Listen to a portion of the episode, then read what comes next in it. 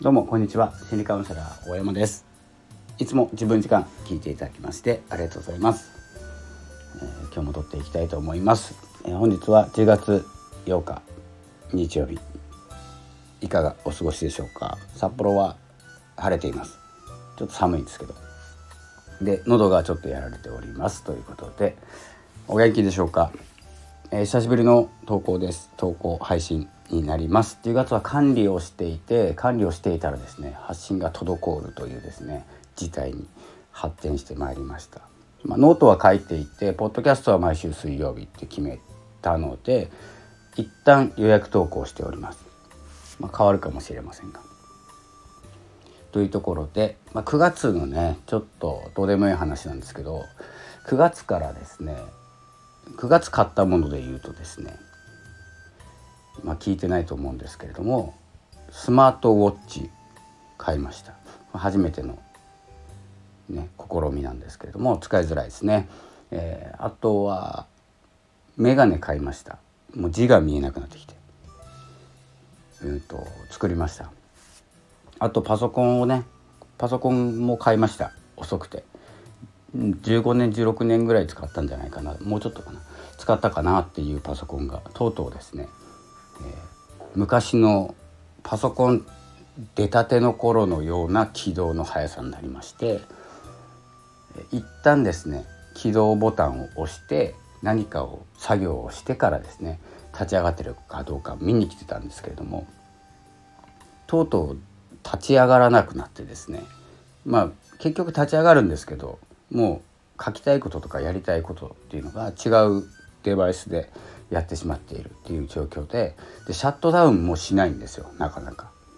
もちろん更新なんてすごく遅いんです。そういうのがですね続いたので買いました。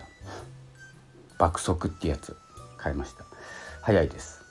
なのでサクッと投稿してサクッと閉じるっていうことができるようになってきたっていうのがですねまあどうでもいい話ともう一つどうでもいい話があるんですけどあのアマゾンプライム見てるんですよ。あの元からね結構前からアマゾンなんですけど FOD を見ることにしたんですけど追加料金があるんですね。まあ、アマゾンも値上げしたんですが500円から600円ぐらいになったんですよね。で FOD をつけるといくらなんでしょうね。えー、とあんまり金額見ないで決めてしまって見たいドラマがあってね昔のやつがあってちょっと FOD 加入して今ですねいろいろこう何て言うんですかねこうチャンネルを変える癖なのか一気見ができなくていろいろつまんじゃうんですよ。そのうち忘れるんですけど途中だったものが。今のところですねあの信長競競争曲っていうんですか？ちょっと画面ないんで分かんないですけどあれあの小栗旬さんが見ていてでその前にですねその前にというかですね気になったのがあの FOD ってフジテレビさんなんですかね。あの愛という名のもとにっていうのがですね気になって思い出してね見たはずなんですけどもう一回見たくなって見ている途中です今ね。2話ぐらいかな今。楽しいですねあれ。アマゾンで限られた番組を今まで見てたんですよ。でえーと「鬼滅の刃」とかもね一気に見させていただいたり、えー、更新されたらね「あの呪術廻戦」とかはあの更新されたら見るようにしていてそれでもちょっとなんか見たいものがなくなってきたなと思ってそのフジテレビの昔のねドラマ見ていたであろうドラマをですね見ているんですけれどもで今そのね信長あの小栗旬さんのやつはちょっと新しいやつだかな新しめなんですけど、まあ、新しくもないか。えっと全部見て今映画を見てるんですよ。でまだ途中なんですけどで「愛という名のもとに」が気になっちゃって見ていて、うんと、一気に見たというと「ビーチボーイズ」えーと、竹内豊さんと反町隆史さんが出ている。あと女優さんはね、まあ、ちょっとあれですけれども。そんな感じでね9月はちょっと新しいことというかですね今までちょっと止まっていたことが動き出したというかこう昔を振り返るわけじゃないんですけど興味があったものとかを思い出してみる。自分は何がしたかったのかというところでね、え、そういうのを深掘りしていく。ただ楽しいから見ているだけなんですけれどもこう気持ちが戻るというかですねあのどのぐらい前なんですかね。分かんないですけどすごい前のことがこう現れている。そして実際見てみると古いんですけど言っていることとかは変わらなくて金八先生とかそうですよね。見たらわかるんですけど、まあ、見る機会あんまりないんですけどね。あの同じこと言ってるんですよ。スケールは違うけど。っていうことは変わっていないということなんですね。あのこれだけ進化しているのに変わっていないんですよ。やっていること。なぜならですね進化とともに動いてるからですね私たちは。あの止まっているわけではないということ。そういうのをですね、えー、改めて、えー、感じているところでございます。まあこのねどうでもいい話で6分ぐらい喋ったんですけど。あのもう一つねあの3年ぐらい前。これノート見見ちゃってる読んじゃってる方はもう見てると思うんですけど3年ぐらい前から欲しかったものがあってそれがコロナが始まってねマスクをするようになってちょっとあんまりこう大きな声では言いたくないんですけども鼻毛が気になってたんですよ。もうおじさんなのでね。で僕はあの鼻出すんですよ。今ね。マスクはするんですけど鼻出すタイプでダメなマスクの仕方をしてるんですけどあの鼻毛が妙に気になるというかくすぐったくて分かんないんですけどあまりはっきりしたことは分かんないんですけどの伸び率上がったと思うんですよ鼻毛の。でこうマスクをしているからなのか分かんないんですけど昔よりもこう成長度合いが早い急成長を遂げているんですけれどもで昨日鼻毛カッターが届いたんですよ。あの素晴らしいと思いますね。1,000円ぐらいだったんですよ。電動のやつ。で今まで気になったら美容室とか床屋行ってあのジェル固めて抜いてもらうやつだったんですけど全然家で1,000円ぐらいでできるなら美容室行ったら結構取られるんですよね。でそれ3年迷ってました。